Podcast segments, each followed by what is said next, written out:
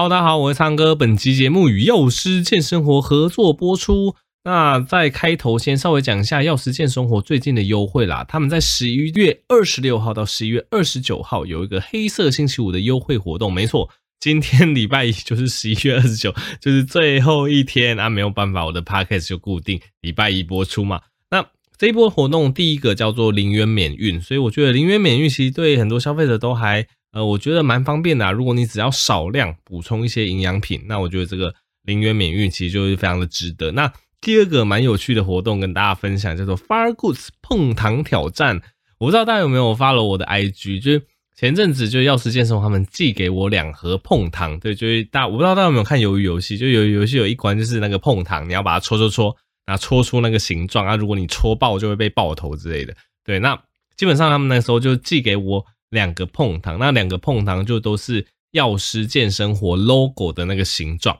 那我就跟我朋友在那边玩，哇，其实有点难诶。有时候你那个力道就是那个掌握不对，一戳下去，啪，它就直接会从那个图案的中间就爆开，这样子就当场被爆头。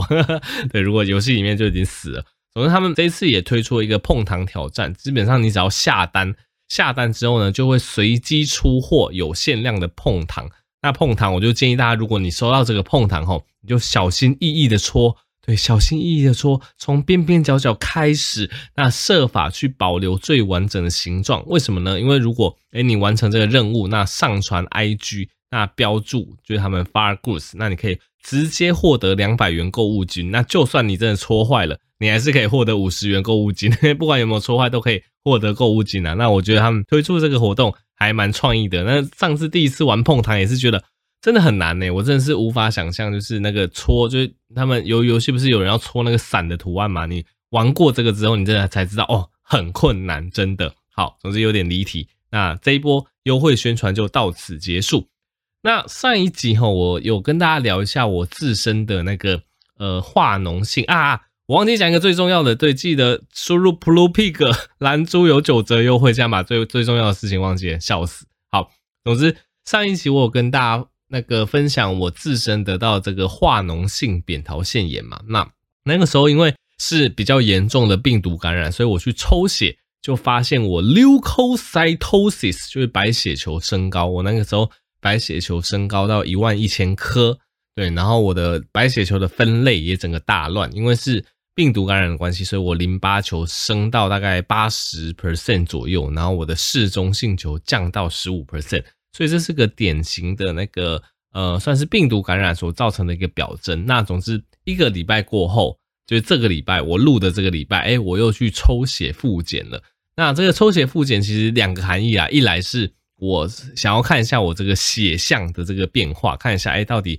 身体恢复了没，因为其实我症状都已经恢复了。那第二个就是。之前我的影片跟 Podcast 都有跟大家提到免疫细胞储存，对，因为我也在近期规划我自己要去体验这个免疫细胞储存。那你去做免疫细胞储存之前呢，你你一定要抽血，就确定你身体的血球是 OK 的。那结果我这一次一抽，哎，其实发现啊不得了，身体好像不是很健康，哎，我可以跟大家分享一下。总之，这个血象的部分吼，那个白血球上次大家还记得是一万一嘛？那总之感染过去之后，诶，我的白血球总数已经降下来，已经降到四千四了。对，基本上四千到一万颗的这个润举是正常的。所以我等于说，呃，经过我的身体发炎感染之后，痊愈了之后，我的白血球总数已经降到正常了。对，但是呢，我的嗜中性球跟淋巴球的分类还没有完全恢复。我的嗜中性球从十五 percent 升到二十一点五 percent，那淋巴球从八十 percent 降到六十四点六 percent，所以总结来说，诶，我的身体感染过去之后，其实白血球降下来，那我的那个血球的分类慢慢复原中，但还没有恢复到正常吼，对，因为就是正在往正常靠拢。那也因为这个原因，我这个礼拜原本预计要去体验那个免疫细胞储存，我就没有办法做了，所以就惨念，就知道等之后身体再好一点点。那总之抽血的时候，我就顺便帮自己安排了一些健康检查，看了一下空腹血糖、那胆固醇、尿酸、呃肝肾功能指数啊，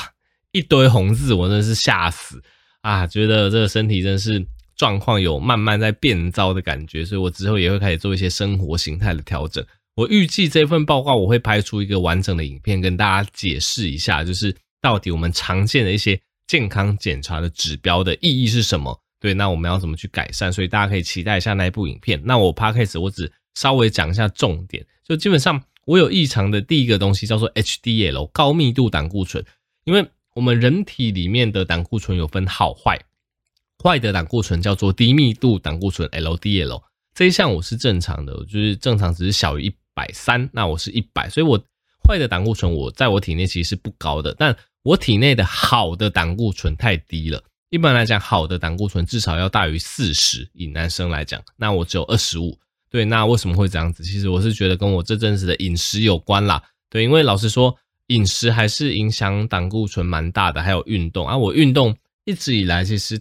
呃，这段期间的运动量我觉得都差不多，但饮食总是哈哈，最近有时候比较嘴馋嘛，会去吃一些炸物。对，那。呃，一些蛋白质的挑选，我也会挑选相对来讲比较不健康的，可能牛肉、猪肉，我比较少吃海鲜或者是什么蛋、豆、鱼这一类的，我比较少吃。所以，或者是对，因为你吃这一类所谓的猪肉、牛肉，你就会吃到猪油、牛油嘛。那你吃一些甜点，呃，一些比较精致的东西，你就会吃到奶油啊，这些东西其实都对你的血脂、胆固醇不好啊。对，所以我是推论是这个原因，就会造成我这个好的胆固醇，这个高密度胆固醇竟然只有二十五。实在是太低了。那还好的低密度胆固醇是正常的。那三酸甘油脂的部分刚好压线，就是一百五。对，再超过一就会变红字了。所以，总之我这阵子会调整我的饮食。那这部分更详细的解析也会留到影片。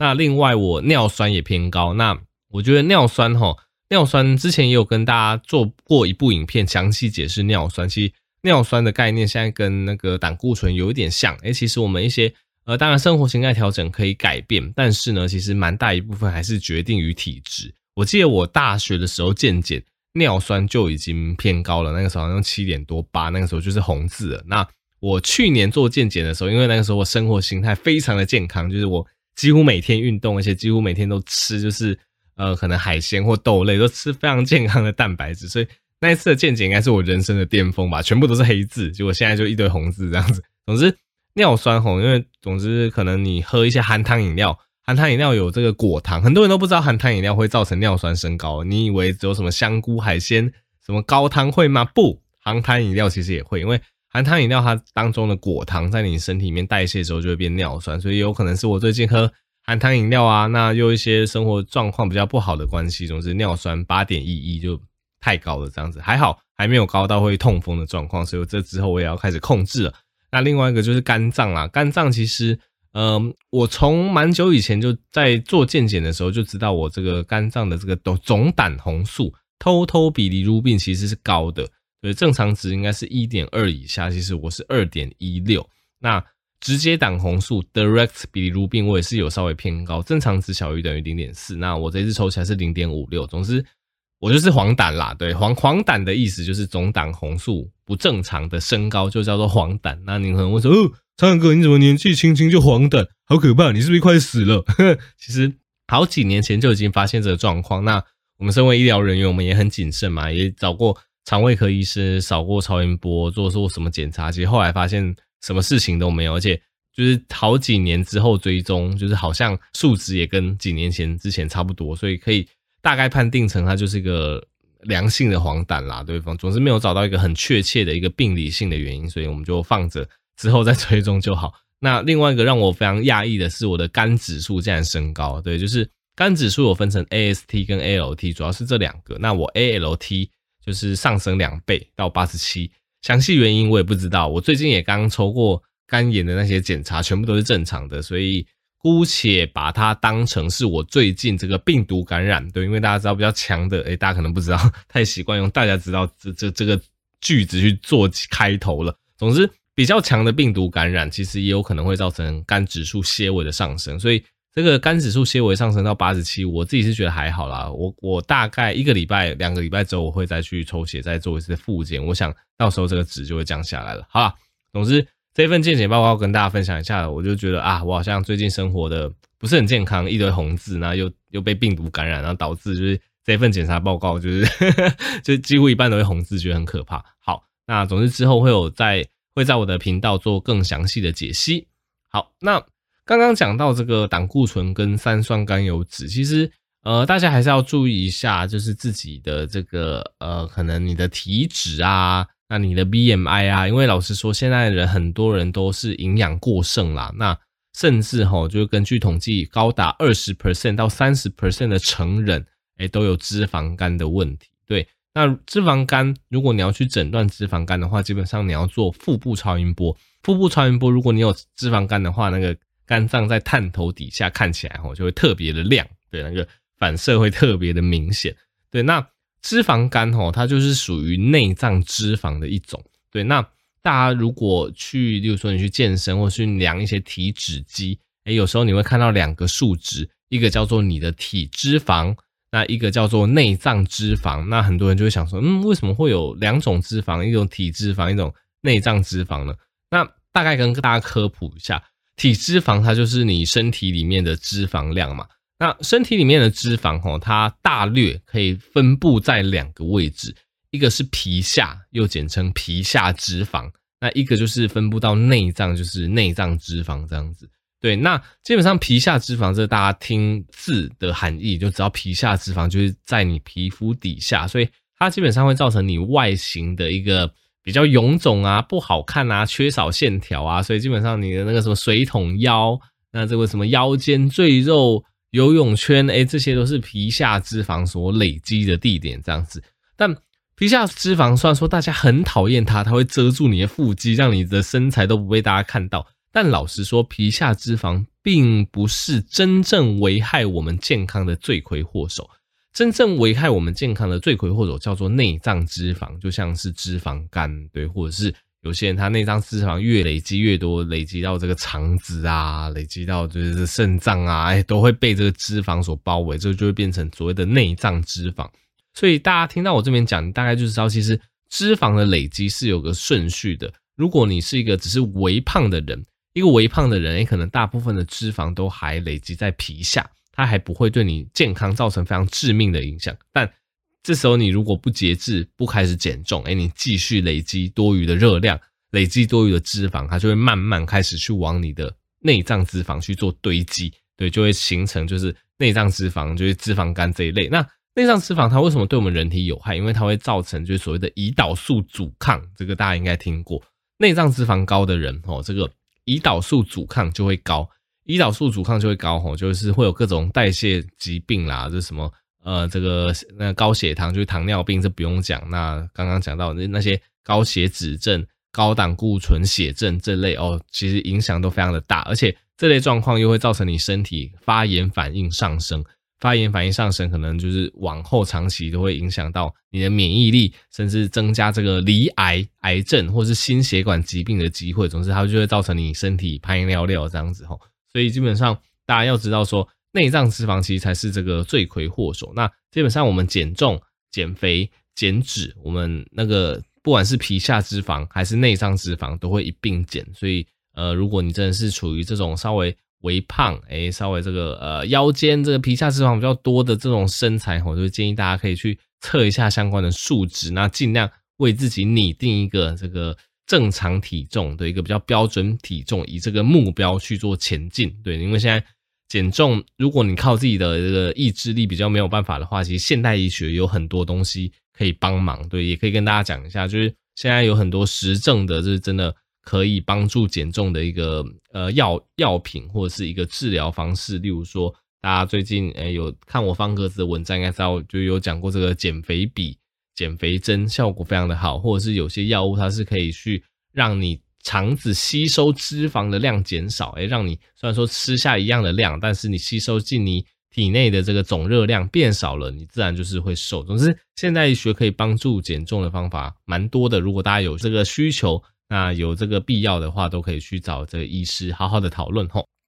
好，那接下来跟大家呃分享一下啦，就是呃之前很多人问我说，诶，灿哥，牛奶到底可不可以喝啊？因为我觉得这也是一个阴谋论啦，因为我从小牛奶喝到大，我其实现在也也很爱喝牛奶啊，我超爱喝什么红茶拿铁，我我以前都喝维糖，可是现在发现竟然喝维糖都会让我尿酸有点高，以后可能要慢慢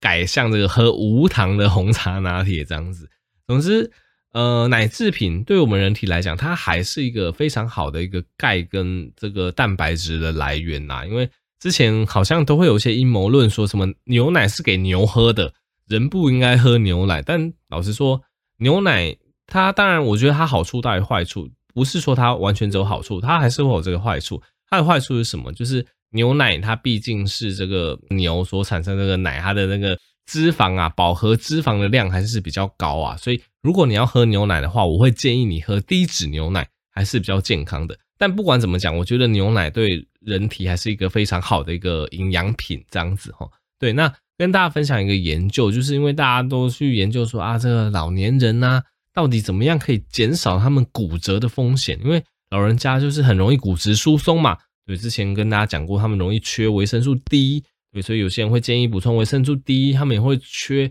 蛋白质，他们也会减少他们的运动量，都会造成这个呃骨质疏松、肌少症。啊，肌少症又会造成他们身体的平衡能力不佳，一跌倒咔，他就骨折。啊，有时候骨折就卧床住院。那住院之后呢，就开始什么吸入性肺炎，就各种并发症袭击而来，常常就是一个就是小小的跌倒就引发后续的风暴。有时候甚至因此就离世了，所以老人家的跌倒跟骨折是医学界一直去注意的。那这篇 paper 它就研究很单纯，这个多吃乳制品到底对老人家的这个骨质跟骨折，哎，到底有没有帮助？那答案其实非常正向哦。对，他们结论就是饮食中额外添加乳制品，它可以非常就是明确、非常有效的降低安养院老人跌倒跟骨折的风险。对，那基本上吼。呃，这个乳制品当然也不是只有牛奶，有哪些乳制品？哪些东西算乳制品呢？这种牛奶，或者是优格，或者是 cheese，诶，这些其实都是非常好的乳制品，都含有丰富的这个钙质跟蛋白质。那牛奶这不用说嘛，就是大家都很清楚。那起司大家也常吃。那优格其实我会建议说，如果真的要吃优格的话，你尽量去吃一些无糖，就那种比较偏希腊式优格的，因为。我觉得很多便利商店或者是很多大卖场卖的那种优格哦，它那个糖都加很多，对，它糖就加很多，你就虽然说会有优格的优点，对，但是你又摄取太多糖，因为那些糖就是要去中和那些优格的那种酸味嘛，所以我是觉得你吃优格可以，但是你要尽量去注意糖不要摄取过多哈。总之，牛奶、优格或起司，诶，它们都富含丰富的钙质。跟蛋白质，那他们去让这个安养院的老人家就使用时候，会发现呢，真的可以减少骨质流失，而且可以增加 IGF-1 这个生长因子，以及这一群老人他们的肌肉量，相对来讲，而且这个成本又非常的低吼，所以基本上，呃，我觉得，呃，原型食物当然是最好的啦。对，像很多人去说什么牛奶不好还是怎么样，其实我觉得大部分都是 有点阴谋论那种感觉。以我自己的角色推荐的话，我会建议就是。诶，低脂牛奶它其实呃补充这个蛋白质跟钙质是一个非常好的一个来源，对，它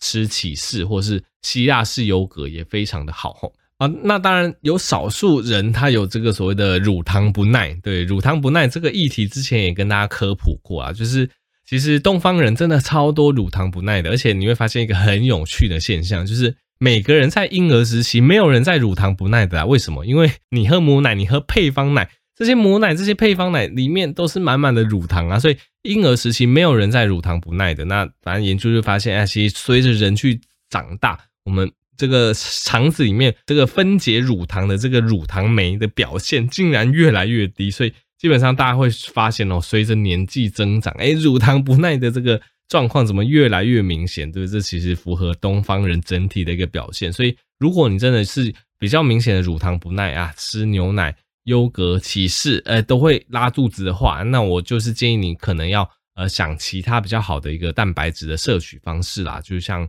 呃刚刚讲到的这蛋豆、鱼肉类，诶，都还不错。那至于钙质的话，可能就可以呃吃一些，例如说呃小鱼干啊之类的东西，或是豆干呐，这类东西其实都还不错，都蛮富有这个蛋白质跟钙质的吼。那有一个迷思跟大家讲一下。呃，老一辈或者是你的爸爸妈妈都会说什么啊？我们要喝这个大骨汤去补钙。老实说，大骨汤真的，呃，我是建议大家不要常喝啦。第一个，大骨汤它其实没有什么钙，对，因为钙质其实是在骨头里面，骨头的那个它的那个成分是有蛮多钙，没错，但并不会你把骨头这个丢进去汤里面之后呢，这个骨头里面的钙就跑进汤里面，其实并不会好嘛。所以这个大骨汤的钙质是非常的低的，而且再来大骨汤，因为它把骨头丢进去煮，那骨髓有很多油，所以基本上大骨汤就是一个很多油，但是营养成分并不高的东西哦。所以如果大家摄取钙质哈，就尽量还是一些奶制品为主啦，对，尽量少这种大骨汤的摄取，因为它的